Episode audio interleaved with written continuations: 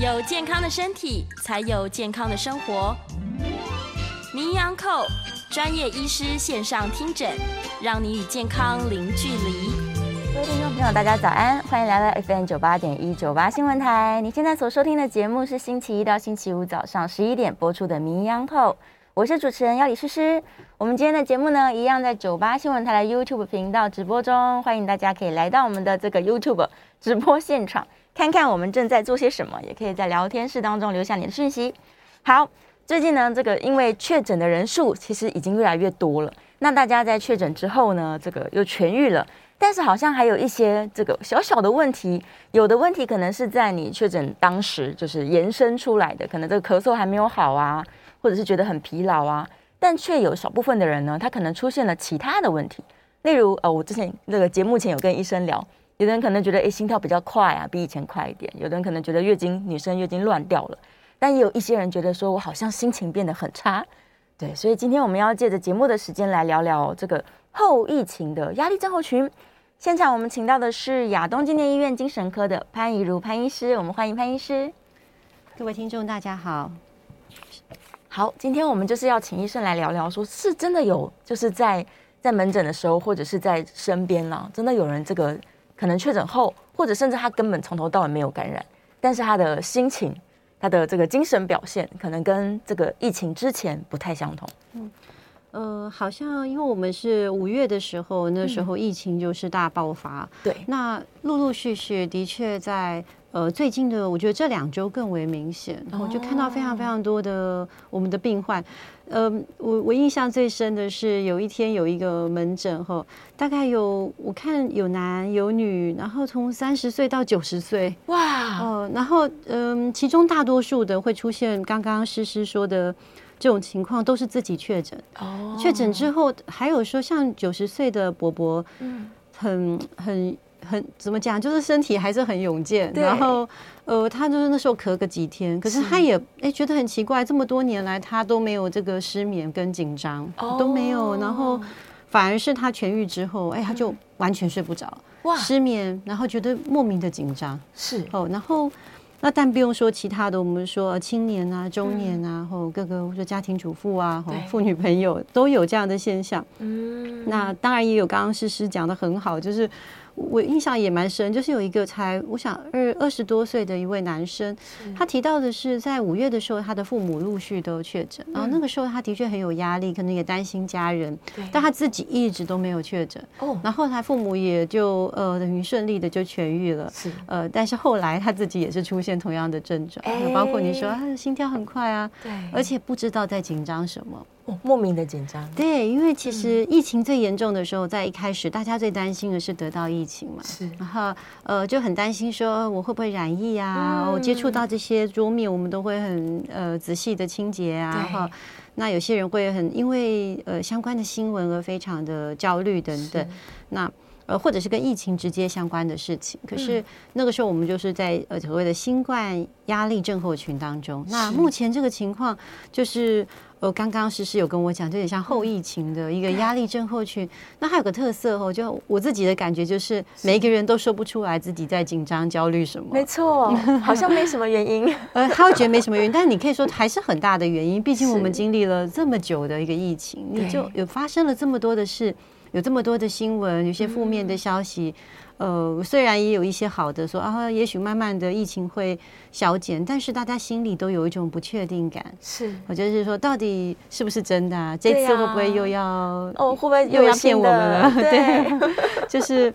呃，我觉得这种就是很长久的不确定感，嗯、然后经历了很多的事情之后，我其实你也不确定这样做好、嗯、还是那样做好，什么是什么是对的？对，哦、呃，就没有像以前那么直接说，哎，我们就好好清洁啊，戴好口罩就好。是，现在就有一种很茫然的感觉吧？嗯，就是一种对未来不确定的感觉。对。对，这种感觉可能比较熟悉的是大学毕业之前吧。呃，对，我想在任何迈入这个人生不同阶段都会，不只是大学毕业，也有一些人可能，呃，这次因为疫情后，也有人把自己的婚期和就是结婚的都啊。一延再延，是。啊，有的是有登记，但是呃可能就比较延后去要办理婚礼，然后有时候是已经延了好，最后还是又遇到疫情，又变严重。那在迈入人生下个阶段，不管是就业啊，哦，或者是婚姻啊，或生育孩子啊，或者是有些人是退休，哦，等等，是。呃，我觉得都有很多需要考虑的。嗯，所以其实大家对于这个未来的不确定性，嗯、它就会影响到我们的精神吗？哦，当然呢、啊，因为嗯、呃，有一些人，我觉得这句话讲的挺有道理。就是说，嗯、呃，什么样容易忧郁？吼，就是当我们脑子里面充满的事情都是发生的，嗯、已经过去的。当我们专注在过去，我们很容易会很懊悔。哦，因为有谁没有犯过错呢？对。那总是觉得可以做得更好，那我们会很倾向于变成很忧郁。当我们脑子只有未来，甚至你没有很明确在想说未来要做什么，但是你不确定未来即将发生什么事，我将要面对什么。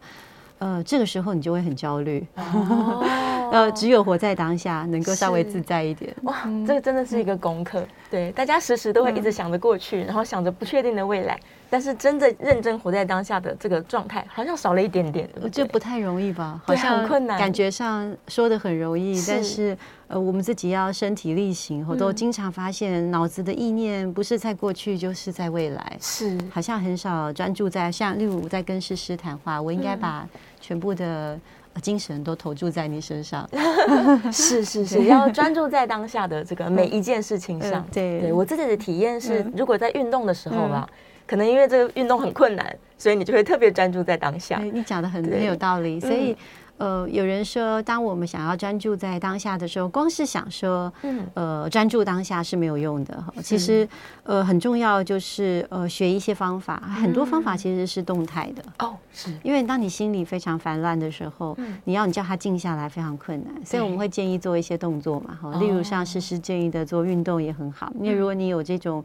不管是后疫情还是新冠相关的焦虑，那其实适度的运动都可以。当然要以你的体力来、嗯、来去衡量。然后，呃，因为我们都知道运动会产生脑内啡嘛，嗯、会让你那种压力的感觉暂时会比较呃趋缓一些。对对，对比较开心。嗯，对，是，所以可以利用一些方法。这其实最近很流行啊，这几年，嗯、也许也真的是因为疫情期间。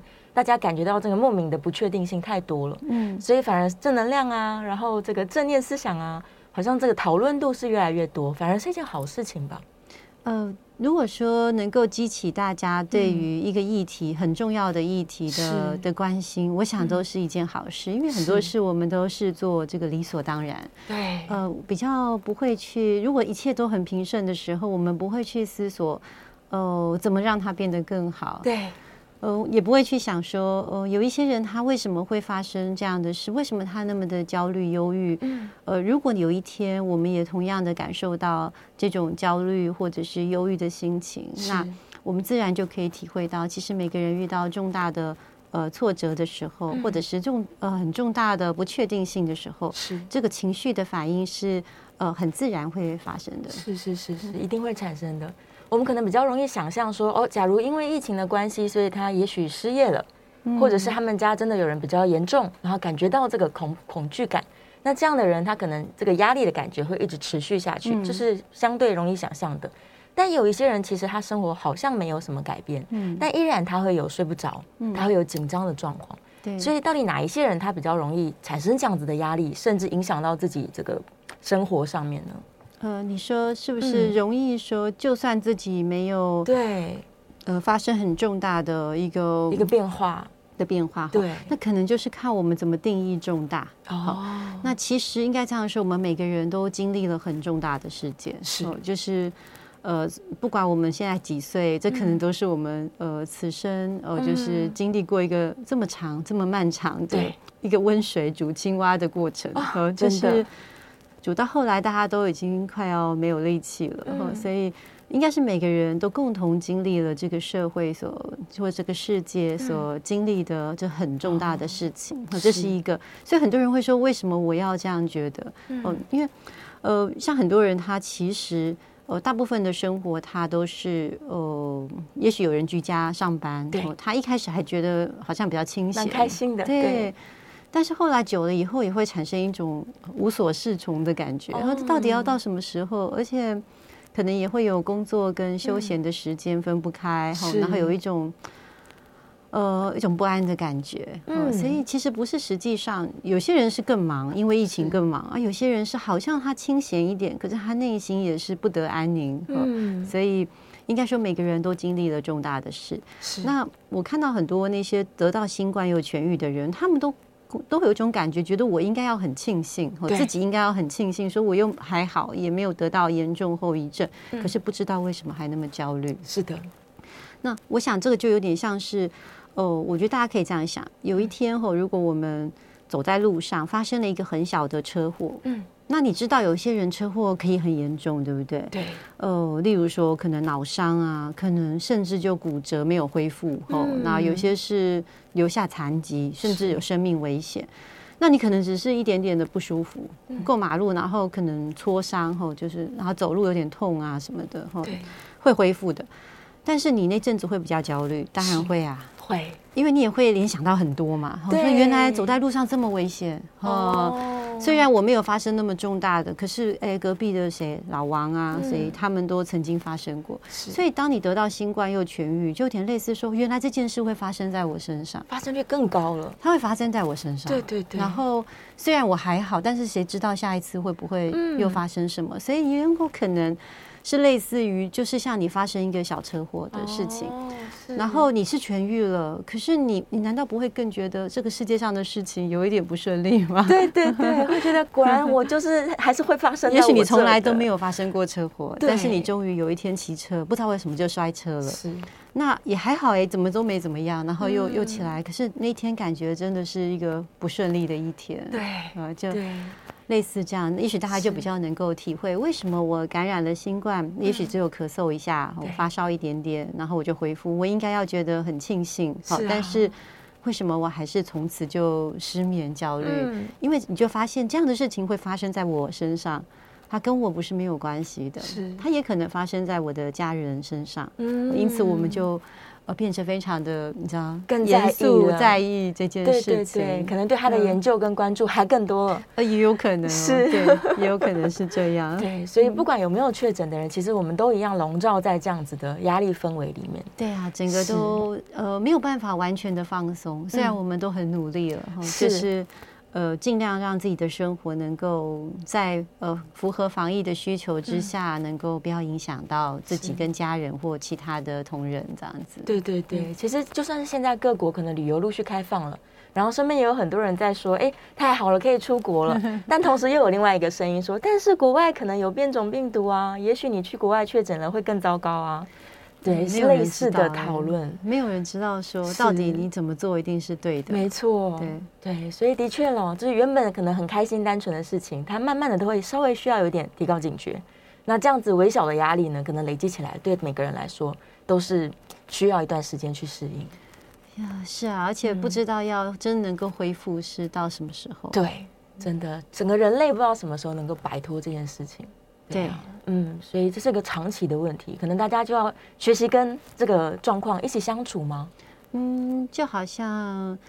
一般来说，如果我们真的能够很快就恢复到所谓的正常生活，嗯、就是好像大家都忘记曾经有过疫情。假设啦，哈，假设，因为事实上不太有可能，你还是有很多、嗯、我们说经济啊、社会上的东西在调整。是，哦，但假设我们很快就恢复到完全正常的，然后也没有人在讨论这件事情。嗯、那经过时间，哦，经过时间的改变。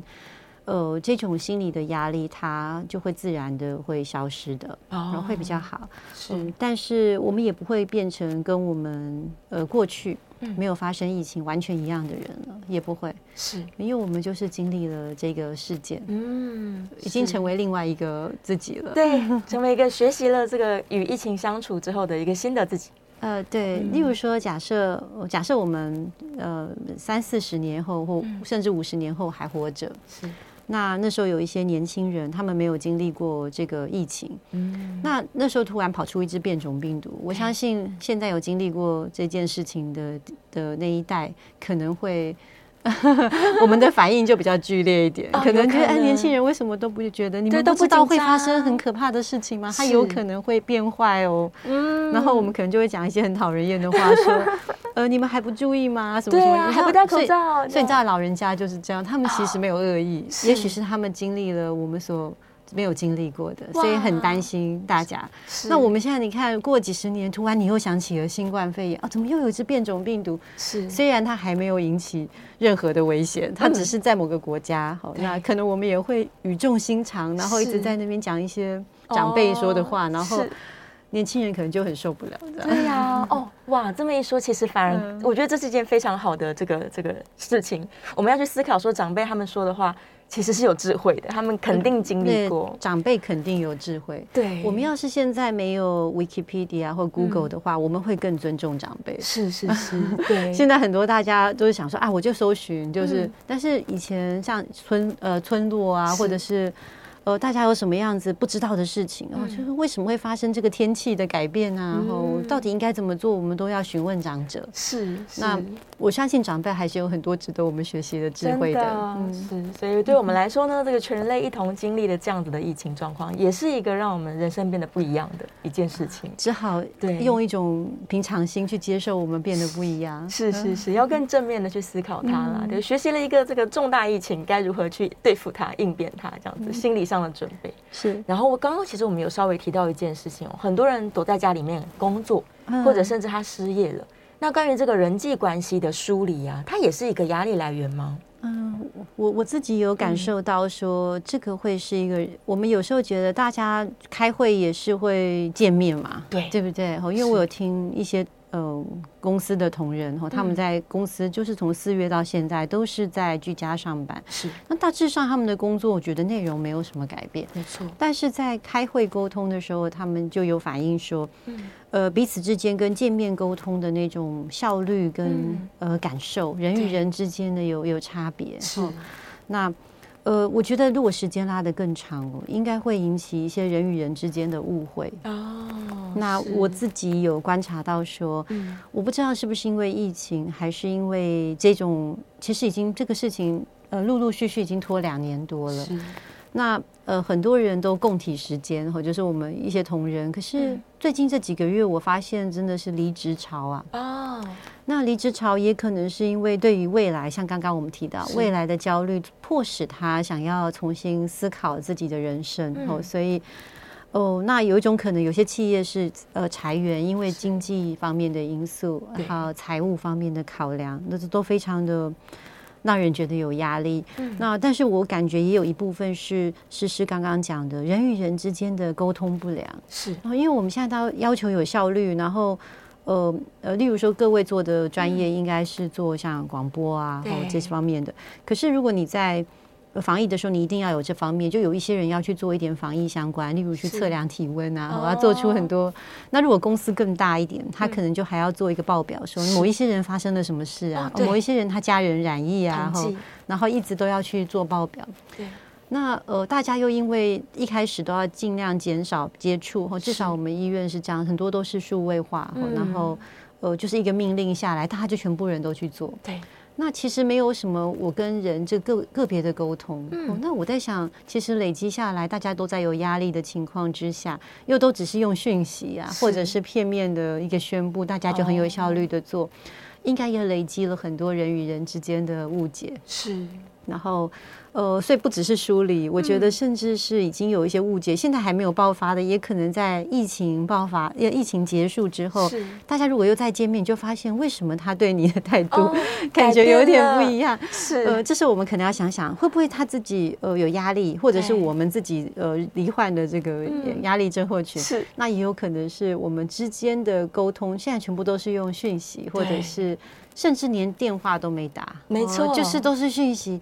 然后有些讯息还直接在群组当中，就假设说这个人他一定都知道，嗯，然后你会觉得，哎，也许我跟这个人的关系也发生了改变，那那可能有很多的原因，嗯，所以因为人跟人的交流方法改变了，然后呃，也许更容易产生不只是距离，更容易有误会，所以我们的人际交流状况变差了。那这件事好像真的有变得比较差。对对，其实好像国外有做过大型的这种研究了，嗯、就发现说，哎，像日本嘛，他们的人际压力是极高的一个国家，嗯、所以因为原本需要密切接触，现在不用了，然后反而觉得说，哦，我感觉比较轻松，嗯，我感觉不用上班比较开心。但我想在台湾的状况可能是反过来，大家见不到人的时候会觉得好像很冷漠，对啊，但是这个人际的交流啊，见面与不见面，误会或者是没有误会，它对于我们的精神健康会有影响吗？你说人际的交流吗？是，嗯。大概呃，就是差不多是去年吧。哦，去年其实国外做了很多的这方面的研究，因为他们做的、嗯、那时候疫情很严重，对，他们做那个 lockdown 哦，就是说整个都封城嘛，哦，然后很多人只能在家里，是，那就出现了两种事情，嗯、一种就是一个人他在家里独居，嗯、对不对？然后他们就做发现，很多人就是呃，可能太孤单了吧，哦、然后就产生了一些内心很空虚啊，然后甚至。很悲观哦，这样子的现象。那呃，然后另外一种极端哦，就是说，因为家人好几个人关在同个地区，然后就二十四小时不分离哦，然后就产生了呃，可能人也像是动物一样，需要自己的一个领域范围哦。然后，所以就是有一些家暴的案件哦，然后嗯，互相的争执和报案的哦，都都是在这个我们说。呃，我们说疫情整个封城的期间，家人都二十四小时在同个很小的地方，嗯，那个比例发生的变得很高，是，哦，所以我们就知道说。哎，我们要的人际互动，并不是只要见到面了，哦，其实品质还是蛮重要的。嗯、那另外，互动过多，刚刚你有提到互互动过少，那也不能叫互动过多，有时候是一种摩擦吧，摩擦太多。因为因为，例如说，假设我们就整天只能生活在这里，对，那那这样子本来还相谈甚欢，可是如果这样二十四小时，可能就会越来越觉得受不了了，很想出去走一走。是是，是，所以我们需要人当一个人不简单的以后，就是呃要很平衡，就是动啊静啊，然后人多人少，话多话少，嗯，我觉得不容易，真的。所以在疫情的改变下，也许你要找到一个新的方式，也不要过度的孤独，对。但假如真的跟家人摩擦过多的时候，哎，想办法就是拉一点距离出来。对啊，所以我们要很清楚自己的呃心灵的状态。是，就是有时候我们会觉得为什么莫名的不太舒服、烦躁，那那时候我们就可以检视一下，说我是不是。哦，例如说最近太少安排自己的时间，是、嗯，然后总是在为家人或同事做些什么，嗯，那这个时候我们可以适度的再改变，是。做一点调整，做一点改变，嗯、对对，或是像我姐姐，她最近住到这个旅馆去，觉得很开心，终于可以有一点点个人空间，这样，对，这也可以是，很棒，是是是，也是一个很好的调剂。好，我们在这一节的节目当中聊了非常多、关于这个，因为疫情造成我们可能精神上面、生活上面的一些改变。那如果你也有一些相关的想法的话呢，欢迎可以来到我们的这个 YouTube 频道聊天室哦，留下你的讯息。也许待会我们可以来好好的这个讨论一下，究竟这样子对我们的精神来说是健康一点还是不健康一点？是。那我们在下一节节目也是可以开放 Coin 的、哦、，Coin 专线是零二八三六九三三九八零二八三六九三三九八。欢迎大家 call in 进来，我们来一起聊聊看。也许你需要分享，也许需要舒压。好，我们稍微休息一下，在下一段节目回来继续来聊聊关于这个后疫情的压力症候群。回到 FM 九八点一九八新闻台，你现在所收听的节目是《名医央后》，我是主持人要李诗诗。好，今天我们要来讨论的是，你也有因为这个疫情的关系产生了很巨大的压力吗？有个新的名词叫做后疫情压力症候群哦。今天节目中请到的是亚东纪念医院精神科的潘以如潘医师，我们再次欢迎潘医师。诗诗好，大家好，好来，我们刚好在线上，艳红问了一个问题，他说家人确诊后啊，疯狂在消毒，嗯、对这个比可能在防疫期间还要更 更疯狂的消毒，他想说怎么鼓励他比较好一些？是，嗯。其实我觉得家人如果确诊，他会有什么样的反应，跟他自己本身的个性，还有这时候家里到底有谁，有很大的关系。是是，那有一些呃，例如说有一些是呃上班族哈，他自己呃自己可能是个父母，那他如果确诊之后。我待在家里，他一定很担心会影响他的孩子嘛？小朋友，那我觉得他疯狂的倾销，恐怕是呃可以理解，可以理解的。那还好，这样的时间并不会延续太久，因为我们知道现在我们对于确诊者的这个呃都放宽了嘛。对，就算拉的严格一点，你可能搞个七到十天，嗯，我想也是很足够的。是，那就当做是他对家人的关心啊。哦，是是是，对，这这是可以这样讲。何况现在呃。呃，大部分他应该是在家里清消嘛，因为他他应该是在家里，所以应该是在家里。对，他等于就是应该是害怕会影响到家人。嗯、那刚刚我也跟诗诗分享说，就是我们自己也有那个亲友他确诊，嗯、结果因为呃，大家互相就是他自己确诊，不想影响到其他家人。是，那其他家人当中可能也有长辈，嗯、所以大家很害怕，真的都是完全没有见到面，最后连电话也没打，所以确诊者变得病情有加重，是，竟然也没有主动求救，缺乏照顾。所以我们就可以知道说，哎，真的是各种形态的家庭都有，真的。那也有人觉得没有要紧，就是啊，全家就确诊之后就干脆全家染疫，对，大家一起吧，这样。对，所以呃，我会觉得真的真的蛮因人而异。不过我会觉得。如果你自己确诊之后，你有很注意这个清消，应该还是一种爱家人的表示是居多的。我们可以把它当做是，呃，就是可以说感感激，然后感谢他这样子。对对对，假如我们给他更多感谢，也许他就放松一点了。那他知道说这也是一种算是一种正常反应，因为你很爱家人。然后呃，但是还好这个时间或其实不用维持的太久，然后大家适度的维持距离就可以。那另外也可能因为家里太密集，是，所以他还可能清消的更严重。哦，对，可能空间不够大，对，对，所以就特别的有压力。嗯、对，那另外有一个状况是同理心啦，嗯嗯、因为现在有一群人是从来没有得过新冠的，然后另外一群人呢，可能确诊已经好了，然后回到工作岗位了，但是有一些这个同事们、朋友们，也许同理心有点缺乏，他就会跟呃痊愈者保持很大的距离。哦，他认为说你可能长新冠，你可能还会传染给我，这样，哦、这也会造成职场上的压力吧。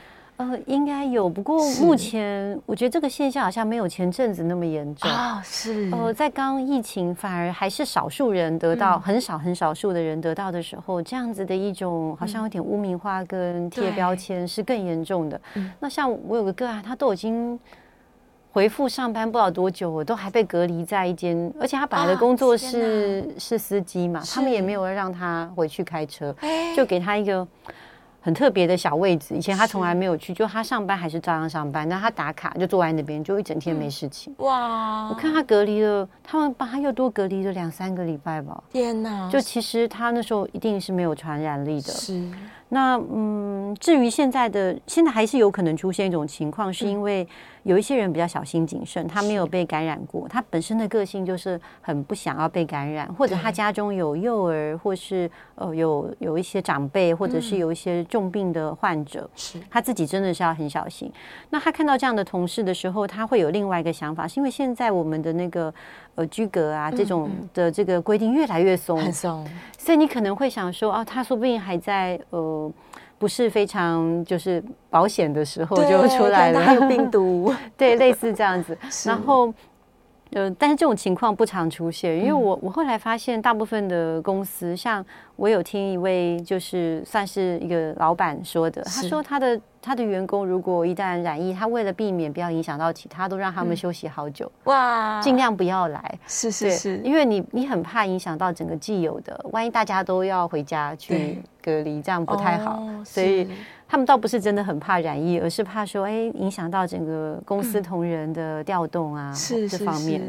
对，所以大家可能越来越适应这个状况之后啊，这个状况比较少一点了。就是呃，本来可能不错的同事们，然后因为大家各自有染疫或者是是想要防疫的需求，所以这关系又更加疏离了。我还是有点，我还觉得有点有趣，会不会到某一个关键点的时候，大家开始歧视一些都没有染疫的人？哦，会不会这样子呢？因为我们后来发现，其实人类的这个想法很特别，是它是用一种好像多数跟少数的，哦、就是说，如果大多数人都已经。染疫的时候，都我们都痊愈了，那你你是不是比较危险？会不会反过来，我们都没有染疫的人，会不会也也有一天被歧视呢？哦，有可能。我们真的是一种奇妙的生物，人类真的非常有趣，对，而且很喜欢群体，对。对，就好像比较是，就你跟我一不一样，对对对对。所以现在这个已经痊愈者可能会成为一个这个隐形的群体，你 会不会会觉得很骄傲呢？就觉得我我是比较就是。呃，至少我也证明我可以有良好的免疫力，又康复了，对，还是很不错。我抗疫成功，对，也有可能 是是是，也许也特别开心一些，说不定。对对对。另外一个问题是啊，假如他本来就有一些精神上面的状况，可能他本来有躁郁症啊，然后焦虑啊，嗯，那这样子的人会不会因为在疫情的这样子的这个高压之下？他更容易让他的旧旧疾复发。OK，呃，我觉得这问题真的是非常好，但焦虑症的范围非常广。是，像刚刚我们有提到，你刚刚讲日本的相关的事情的时候，我就印象也很深刻。嗯、那有一种，我们焦虑症当中有一种叫社交焦虑症。是，然后。嗯，那有一些个案，他们平时在学校，就是平时他的他其实学业表现是好的，嗯，但是他人际就是到学校有面对这么多人，他压力很大。对，那其实，在疫情期间，他们就过得很好，蛮开心的。对，所以焦虑症分很多种。嗯，如果你是社交焦虑，那这真的非常好。对，那呃，那。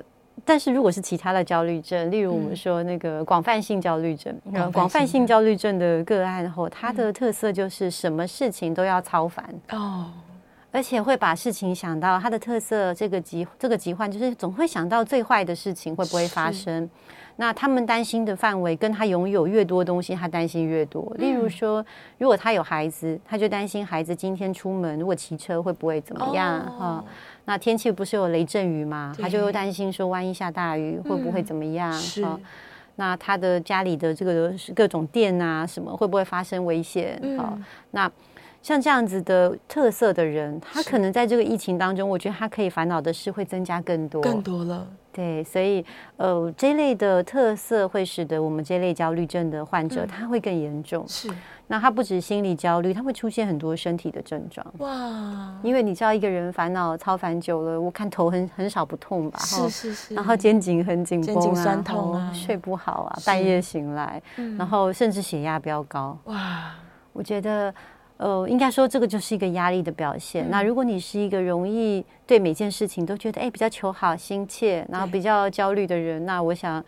应该会过得现在很很煎熬，是是是。但是他们这个求助的、嗯、的动作，到底什么时候应该要来进行？他感觉到自己说：“哎，我身体各方面都出了问题了，那是不是赶快应该要来跟医生做求助啊？”是。呃，但是因为如果是呃，你知道广泛性焦虑症的人，嗯、他总是会把事情想到最糟，所以当他如果说心跳很快的时候，他一定会觉得他是不是心脏病要发了哦，所以他铁铁定会做很多检查。如果不是很担心医院有疫情，所以现在解封一点，他们就到处做检查。哇，呃，那我觉得这也也是无可厚非，因为你总是要让你自己心里安一点，说我真的还没有即刻的生命危险，那他可能还会觉得喘喘的。他就胸腔科也做检查，嗯、那通常医师都会跟他说，你是太紧张了，或者是你是自律神经失调，是。但是至少你的肺看起来也是很目前很正常。嗯、哦，那。嗯。那我觉得大家如果说您就是有焦虑症患者的话，哈，哦，你可能也不要觉得医生跟你这样讲或查不出病因，让你更加的觉得焦虑。我们应该要换一个想法，想说如果检查不出来，就代表还没有一个会危及你生命的呃 原因。呃，因为一般的检查最主要就是要查出有没有一个可以解决，呃，必须要解决，但是可能会影响到您生命健康的。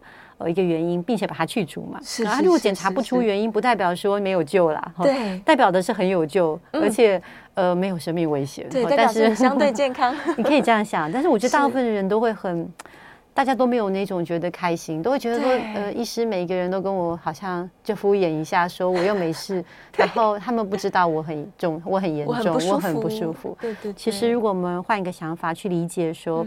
呃，你这个检查真的检查无果哦，不代表没有救，而是说没有一个呃危及你生命的原因现在在你的身上。嗯，好，所以我们反而是要怎么去调试自己的精神状态跟身心的健康。嗯，应该要觉得庆幸跟开心，希望啦。是是是。那假如他们到最后呃需要介入一些这个心理的辅导吗？假如他真的就觉得我很不舒服，我很不开心，然后但是什么病都查不出来。嗯，对对，最后是需要辅导的吗？因为。很多我们说很焦虑的人都很求好心切，然后所以也并不是说呃我们说啊，你给他认知行为治疗啊，或者是建议他运动啊，他就能够，因为他会觉得说还是时好时坏。假设他很认真就去运动，他运动完以后可能暂时觉得舒缓，可是他等一下症状又来，还是觉得头很紧啊，然后。全身都很不舒服，然后胸口还是很闷，那他还是会非常的紧张，他还是紧张。所以，呃，如果说情况还是呃，你们就是每天还是有一些时候比较好，有时候症状也没有到很很严重的话，那或许听了我们的今天的节目，我们可以知道说，可能是因为长期处在一个重大的压力，或许您觉得你。哦，没有很大的压力啊，你还是比如说有些人是一直都是在家里，他是呃负责家庭的这个家庭主妇，对哦，但是其实你的生活已经产生了很大的改变啊，也可能是你的家人的生活产生了巨大的改变等等。所以我们不要忽视自己可能是处在压力之下。是，当我们能够先这样去。呃，A 去承认说，哎，我可能是有这个可能性，处在压力之下的时候，它本身就是一种认知行为治疗。哦，然后再来就是我们刚刚所讨论的，像诗诗建议的。偶尔去做一些运动，它会让我们不要二十四小时都处在这种不舒服的状况。嗯、那我们的身体里面的这个压力系统、压力荷尔蒙也可以获得一点点哈喘息的空间。是，这样你的健康也会加倍哦。哦，那如果他还必须要别的的话，我觉得他也可以做一点适度的身体检查，哦，然后让他放心。好，那他如果真的还是到处不舒服的话，他也可以寻求，例如说。呃，我们说心理方面的协助啊，好，那如果说您有信仰，也可以跟你的信仰相关的。呃，有智慧的人谈一谈，嗯、是。那如果不行的话，可能就是要来就医。嗯、是是是，最后最后的话，嗯、医生还是可以帮助你。对，如果身体不舒服，真的要来就医。是是是，这个适适时的去就医是非常重要的。对，好，这个我们稍微又要休息一下，进一段广告了。广告之后回来呢，可以继续来讨论哦，关于这个新冠的疫情引起大家心理上压力上的变化。我们休息一下，马上回来。回到 FM 九八点一九八新闻台，你现在所收听的节目是星期一到星期五早上十一点播出的《名医央叩》，我是主持人药李诗诗。今天的节目呢，我们在 YouTube 频道直播哦，欢迎大家。这个最后一节了，赶快来到线上，可以跟我们来聊聊天。今天的主题其实对每一个人都非常非常重要，因为是在这个两年多的疫情之下，很多人出现了一些压力的感觉，甚至在他生理跟心理上面都有不同的变化。我们在节目中请到的是亚东纪念医院精神科的潘怡如潘医师，再次欢迎潘医师。诗诗好，大家好，好回来喽，继续来聊聊这件事情哦。这个关于忧郁症的讨论，我想因为现在这个社会的讨论声量比较多，所以大家知道说忧郁症有时候是他没办法控制了，他已经是需要一定需要医疗的介入了。但假如是有一些人他可能控制的很好，那有可能因为疫情的波动导致他比较需要更多的关心吗？嗯、呃。你说像忧郁症的患者吗？呃，如果他因为疫情后而呃出现了另外说新的问题，因为我们都知道疫情对大家的生活造成的影响很多，像有些人因为这样失业了，对，那有一些人就是可能有更更糟糕的，例如失去亲人，嗯嗯，然后呃，这都是我们觉得，哎，这不是我们用同理就能够解决的，和巨大的一个。怎么讲损失，然后，然后，呃，发生这样的事情的时候，我们都知道说，忧郁其实是我当我们失去一些很重要的东西的时候，他的忧郁的这个心情会更加重。是，然后所以如果有这个情况，我会觉得，当然他需要。如果你发现你的家人或你自己，和忧郁的心情变得更严重的时候，一定要寻求就是一些协助。是，那那个协助可以并不一定是呃你所谓的认为的专业的协助，你可以先寻求任何一个你觉得信任可以帮助你的人。是啊，例如说你应该让你的这个状况让你的朋友家人知道。哦，但是那个可能是你觉得比较没有负担的。哈，就如果有一些呃亲友，你跟他讲完你的心情之后。呃，他的回应会让你心情更不好的话，那你可以先不要选择这个亲友，而是改选择一些你可以放松、放心，让他知道你的状况的人。我觉得跟一些人谈谈，好让人家知道你的状况，至少第一步让自己觉得不是完全孤单，这是很重要。那有时候你的亲友，如果你有这样的朋友或者是家人，他真的忧郁症加剧，你可以陪同他。哦，去接受一些不管是心理咨询，好，或者是精神科医师门诊等等。哦，我觉得有人陪同去也是一个支持，好，让他知道说，哦，我们得到这个忧郁症，后，对，本身并不是自己的错嘛，哈，然后家人并没有不谅解，或者是还是支持我的，所以我觉得如果能够陪同，哦，就诊。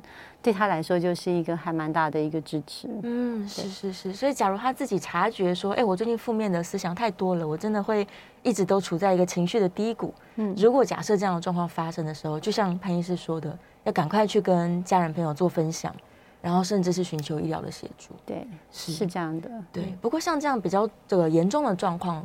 在最近看起来似乎也没有这么这么频繁的发生，对不对？嗯，我觉得对于忧郁的患者，嗯、我感觉是还蛮就像一般平时的差不多。但是焦虑症很明显的变多，嗯、变非常多。焦虑症，而且很多以前完全没有焦虑症的人，现在都得焦虑症。哇！就是因为刚刚一开始节目的时候，我有分享，我自己真的印象非常深刻，是。就是为什么年龄年年龄的分层可以这么广，就是。呃，不管他是年轻还是他年长，嗯、是。他不管他的性别、职业、他的生、嗯、原本的病前的生活，他都在感染新冠肺炎，而且痊愈之后，或者他的家人和确诊之后，但他是唯一一个没确诊的，是。这种情况都有，就是睡不着觉，对，然后焦虑很严重，莫名的紧张，哦，那。这样的个案真的超多的，嗯，我相信真的是看到太多，所以。没错，对，像彦宏的家人应该也是，就是他一直想象说有各种病毒弥漫在家里，所以就算他可能自己好了，他还是一直想要消灭这些想象中的敌人，嗯，对呀、啊。但像这样的的状况发生的时候，我们关心他更多，然后我们疏导他的想法，但真正要造成改变的，可能还是自己，嗯、对不对？我觉得在急性期后，例如说人已经失眠了一个星期或两个星期，你叫他用呃什么自我放松啊，什么样的方法去转念都蛮难的。是，我觉得适度的服用一些抗焦虑剂也是很可以的，不要太苛责自己，说呃我一定会成瘾啊什么，其实不会啦。如果你短期服用，那慢慢的你再配合一些身体放松啊，然后察觉，然后离开这些压力源，例如说痊愈已经比较久了，对，哦你慢慢。呃，比较少看一点新闻哈，哦、等等，是这很重要。相关的等等，那你你可能就可以渐渐的恢复你一般的生活。嗯，是是是，必要的时候使用药物哦，这个观念倒是要跟听众朋友多分享、嗯。不要不要太担心，但是也也可能像这种因为焦虑引起的失眠，嗯、比较不建议你一开始就吃安眠药哈，因为大家知道安眠药跟抗焦虑剂。呃，镇定剂还是有一点点些微的不同。嗯、哦，那你需要的可能就是能够比较放松，而不是单纯的吃服用一些安眠药物这样子。是是是，大家真的都会很担心成瘾性啊、副作用等等。对对，但是你可以跟医生分享你的这个担心，对，医生应该会跟你说，那我们就让你放松一些。不过说真的，对于失眠的人来说，他们真的紧张又失眠的人，他们的日子真的，我觉得日子很难过，因为。有些人求好心切，他很怕失眠，可是他也很怕药物依赖，嗯、所以那他也不太相信其他的方式能帮助他。他也吃了保健食品，嗯、所以对于他来说，等于是他觉得每一条路都被封死了。对，就是其实这样会把自己逼入绝境。是，就是 我觉得我们要试着去想哈，其实一个人可以失眠很严重，嗯、可是他总有可以睡着的方法。对，哦，那还有就是哦，不要太。太强求、太刻意，因为睡眠是很奇妙的，嗯、就是呃，我们要睡着都是要在那一瞬间，你失去对自己的控制嘛。哦，是对，所以我们不可能控制每一件事情，所以他越想的时候，我要睡着，我要睡着，他反而越没有办法 对真正进入休息。我们可能就是要接受自己，对于不可能对每件事情都能够控制的完好。嗯、例如说，我一定要在三十分钟之内非睡着不可。对。这样子你又怎么能够不药物依赖呢？哦，就是很困难的。是是是，这非常微妙的一件事情。对，好难哦，真的很难。所以也许还可以多跟医生聊聊，医生这边有很多的案例可以分享给他，说你就是怎么做，再试试看喽。对，我们有一百个方法。对，要相信，就是这些方法当中总有可以可以帮助自己的。是，一定会有一个适合自己的，只是还没有找到而已。对呀，要正能量的去思考。对呀，这个真的是因为疫情的关系，各式各样的问题都出现了。我也有很多朋友，他可能本来是认为自己没有需要求治于精神科的，但是却在这两年之间，可能他也觉得说，我会不会是视觉失调啊？我会不会焦虑啊、躁郁啊等等的？嗯，对啊。但当就是这样的状况出现的时候，我也会更担心。我想说，那我究竟可以给你什么样的帮助？嗯，对啊。那他有没有乖乖的去回诊啊？有没有跟医生做配合啊？对，反正我也开始焦虑了。没有，那是因为你是很希望能帮助他。是，但其实整个社会的那个氛围还是很重要，就是我们要更有包容性。嗯、经过这一个这么大的疫情，我们应该知道说，每个人其实都有他脆弱的一面。是，我就是。呃，我们对任何一个人，他可能有什么表现，后不管他是不是有看精神科，我们都要用就是很平常心吧。对，在这个时代里，谁能够不看精神科呢？是啊，应该这样说，反而是因为你没有看精神科，你却在其他科都是吃看都是精神的药物。没错，没错。那那反而不是得到最专业的处方。嗯、是。那我会觉得。呃，不要认为说自己过得很不好，但是不吃药就是比较好。哦，那或者是呃，只要没有去就诊，就代表说没有这个问题。嗯、是，那反而呃，我们怎么样去正视，让自己过得比较好、比较健康，嗯、是是是，是更重要的，这是非常重要的。嗯、所以我想，应该是这个世代的人可能比较不会觉得说，哦，我看精神科好像不能跟人家说。嗯，其实反而是应该大家都试试看。对，假如你真的觉得说，我想很多啊，我这个很忧郁啊，我睡不好啊。你就来跟精神科医生聊聊天，嗯，对，聊聊天不见得一定要吃药啊，对，对，光是一席话，也许可以改变你很多。对，不过我知道我们精神科医师也是很爱开药啊，嗯、是，就是因为有时候我们也怕没有为病人多做一点什么。那有一些人会想说，我好不容易来看了，你连一颗药都不开给我，哦，对啊，就好像。是不是没有药帮助我 啊？但是其实是这样，就是你来就诊之后，如果你有一些是非药物的需求，通常我们也会转介我们说做心理咨询啊，哈。那我们有咨商心理师、临床心理师，还有某一些精神科医师都有在接这样子的。我们说非药物治疗、哈认知行为疗法等等。是是是，对，治疗方法太多了，有一些艺术治疗啊、音乐治疗啊。对，也是。对，现在还有一种就是园艺，透过绿色治疗。还有叫做冒险治疗，冒险治疗、嗯、到户外去这些的，太有趣了。针对一些年轻的朋友，是是是。所以事实上，在医院采用的这些方法、嗯、很多很多的。对，嗯，有一些是在医院，有一些是说，嗯、像例如说我们的医师，他们跟外面的一些协会配合，哦、配合然后。呃，做这样的转介不完全都是属于医疗体系，而是需要整合，就是社会上各个力量来去做那个各种资源。对对，所以其实真的就像刚刚医生说，一定有方法可以帮助你更健康、更开心，或者不要绝望了，千万不要绝望。对对对，试试看，多多试试看。对啊，我最近也是听到有这个戏剧治疗的朋友在分享说，他们用什么样的方式来帮助这些有心理这个压力的朋友，听起来都非常有趣。对。戏剧治疗，因为我我我自己是没有做戏剧治疗，但是在医院里面，其实传统都有一个东西叫心理剧。心理剧，呃，类似代表说，其实把剧场带到这个心理的范围，在治疗我们说身心方面的疾病，其实有很长的历史了，是是，一直都行之有年。嗯，所以它的确是可以帮助大家用想象力，对，因为毕竟想象力可以杀死 一只猫，嗯，可以杀死好多东西，杀死太多东西了，所以大家必须要把想象力放在这个光明开心的事情上面，希望了，对，是是是，尽量尽量，真的，今天非常开心哦！我们在节目中可以请到潘医师跟大家这个说了非常非常多，究竟我们面对疫情、面对压力的时候，你应该要怎么去做？那也希望大家这个把爱拿出来，对，关心所有的人。然后你真的需要专业协助的时候，不要忘记，对，有专业的医生们在后面等着，对，等着帮助你。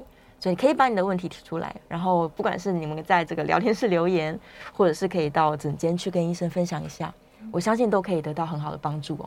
好，今天我们再次谢谢潘一如潘医师，我们下次节目见喽，拜拜拜拜。